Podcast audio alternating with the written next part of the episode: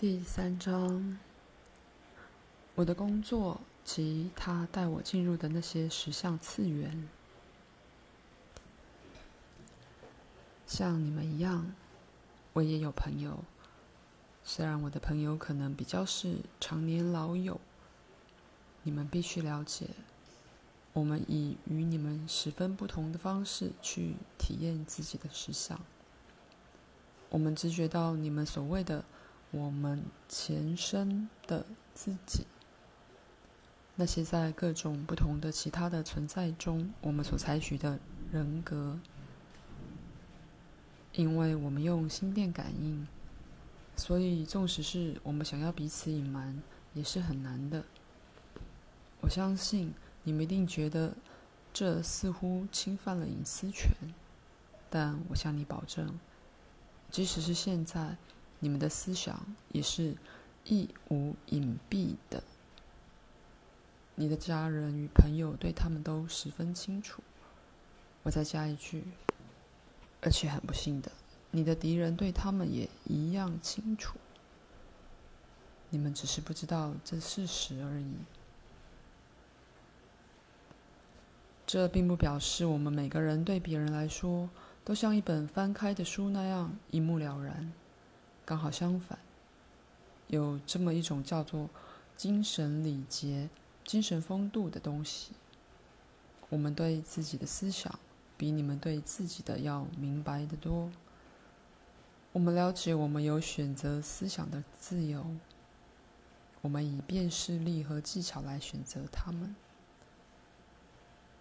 在其他的存在中，经过尝试错误法，使我们很清楚思想的威力。我们已发现，没有一个人能逃避心象 （mental image） 或情感的巨大创造力。这并不表示我们不是随性而自发的，也不表示我们必须在一个与另一个思想间慎重考虑，担心其一可能是负面的或毁灭性的。以你们的话来说，我们已超越过那些了。不过，我们的心理结构的确表示。我们能以比你们所熟知的多得多的方式来沟通。例如，假设你遇见一个你久已忘怀的童年友人，现在你们也许没多少共通点，但你们得以老师与同学为题，愉快地谈一个下午，而建立某种的融洽关系。因此，当我遇见另一个人，我可能以某一特定前世的生活经验为基础，与他相处甚欢。即使在我的现在，我们少有共同点。例如，我们可能在十四世纪作为完全不同的人而彼此相识，借讨论那些经验，我们可能沟通得非常好。正如同你与你假设的童年朋友借回忆你们的过去而建立融洽的关系一样。不过，我们会很明白，我们是我们自己，我们是多次元的人，在我们存在的某一层面，曾共享多少是共同的环境。你将来会明白。这是个只适用于目前相当简单的比喻，因为过去、现在与未来，并非真是以那种情形存在的。但是，我们的经验并不包括你们所熟悉的时间分隔。我们有比你们多得多的朋友与同事，只因我们对现在暂称为过去转世中的形形色色联系。是有知觉的，因此，我们手头可以说当然拥有更多的知识。在你们来说，你们所能提及的任何时代，我们中都有某些人是由那儿来的，而在我们的记忆中，带着那一特定一生中所获得的不可磨灭的经验。我们不觉得有隐藏情感或思想的必要，因为到现在，我们全都认清了所有意识与实相彼此合作的本质，以及我们在其中的角色。我们是精神振奋的灵，还能是别样的吗？只因为我们能充分指挥我们的精力，它并没被转移到冲突上去。我们并没有浪费它，而是为那些独特与个人性的目的去运用它。那是我们心理经验的基本部分。且说，每个全我或多次元人格都有自己的目的。使命与创造性的努力，那是他自己最初而基本的部分，而且那也决定了那些使他永恒不朽并永远寻求的品质。我们终于能自由的在那些方向运用我们的精力了。我们面对许多十分艰巨的挑战，而我们了悟，不仅是我们的目的本身很重要。并且在我们努力去追求它时，所发展的意外旁支也很重要。在为我们的目的而工作时，我们体认到我们正在为别人披荆斩棘的做开路先锋。我们也怀疑，至少我是。这些目的其本身将由我们从没悟到的意外结果。可惊的后果，而他们只会导向新的途径。体认到这点，使我们能保持一点幽默感。当一个人生生死死了许多次，每死一次都期待着完全的灭绝，当他随之发现存在仍然在继续的时候，那么就有了一种神圣的喜剧。Divine Comedy 的感觉。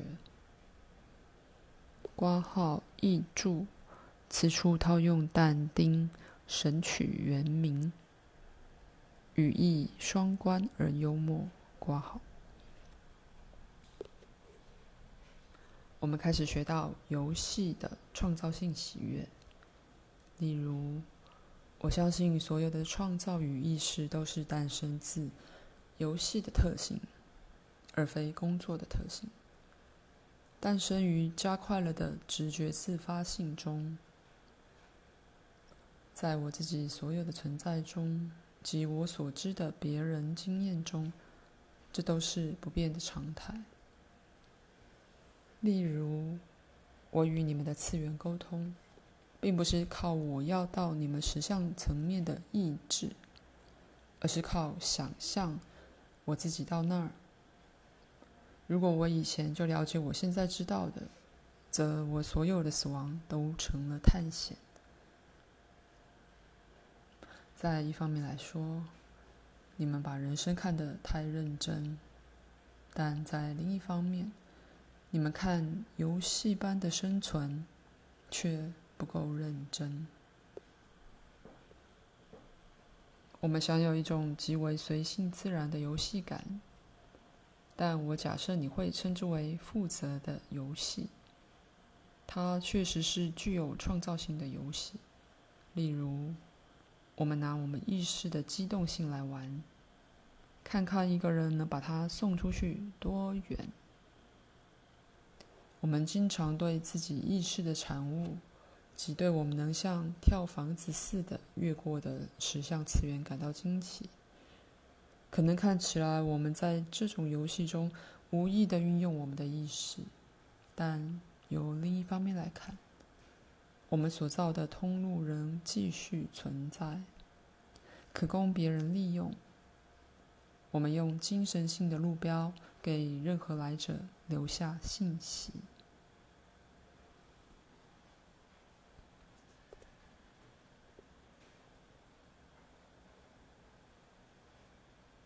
因此，我们可以是精神振奋的，但却都会用并且了解游戏的创造性用法，不但是达到目标与目的的一个方法，而且其本身就是一种惊人的创造性的努力。且说，在我当老师的工作中，我神游到许多的存在次元，就好像巡回讲学的教授可以在不同的州或国家里发表演讲一样。不过，其相似点大致止于此，因为在我开始工作前，我必须建立一个初步的心理结构，并且要先学着认识我的学生，才能开始教学。对我学生在其中运作的那特殊的实相系统，对他的思想体系，对有意义的象征，我都必须有一个透彻的认识。我必须准确的测定学生的人格稳定性，那人格的需要不能被忽略，而必须加以考虑。当学生在持续进展时，必须受到鼓励，但不得过分。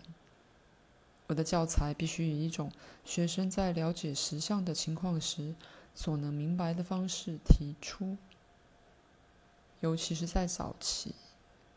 即使在严肃的学习能开始之前，也必须非常小心地顾虑到此人格所有层面都多少以不变的速度发展。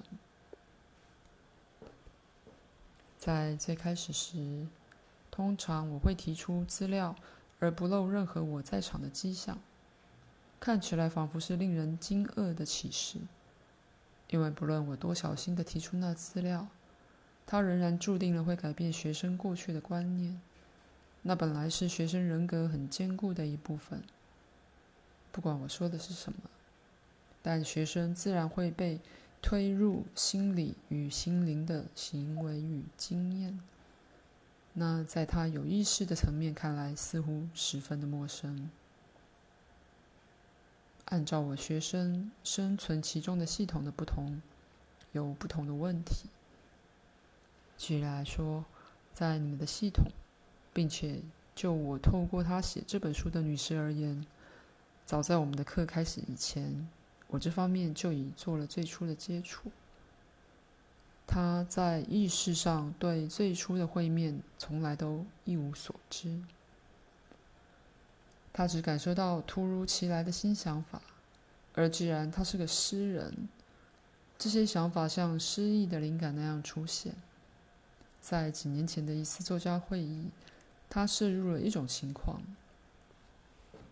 那种情况很可能在他准备好之前，就导致了他灵异的发展。那时，那些与会人士的心理气候触发了那种情况，而在他还不明白发生了什么之前，真就进入了出神状态。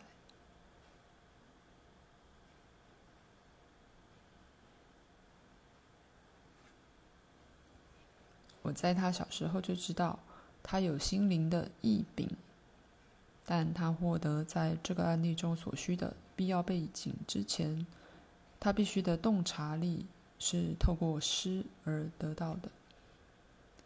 直到此人获得了在我们这个个案中所需的必要背景，因此，当我获悉刚才提到的事件，就留意使之结束，而不让他再继续下去。可是，那却不是一次意外的演出。比喻来说，这人在并不自知的情形下，决定试试他的羽翼翅膀够不够硬。因此，我工作的一部分，就是从他幼年的时候就开始设法训练他。所有这些是为有我们的课而开始的严肃工作做个初步准备。这是我在许多存在层面活动的一个正常部分，因为人格结构的不同，我的工作也是非常变化多端的。虽然在我工作的那些系统中有某些基本的相似点，但在某些次元，我不适合做老师，只因他们对经验的基本概念对我的天性来说是陌生的。而他们的学习过程也在我的经验之外。在下一节中，我们再继续我们的书。现在，我祝你们晚安。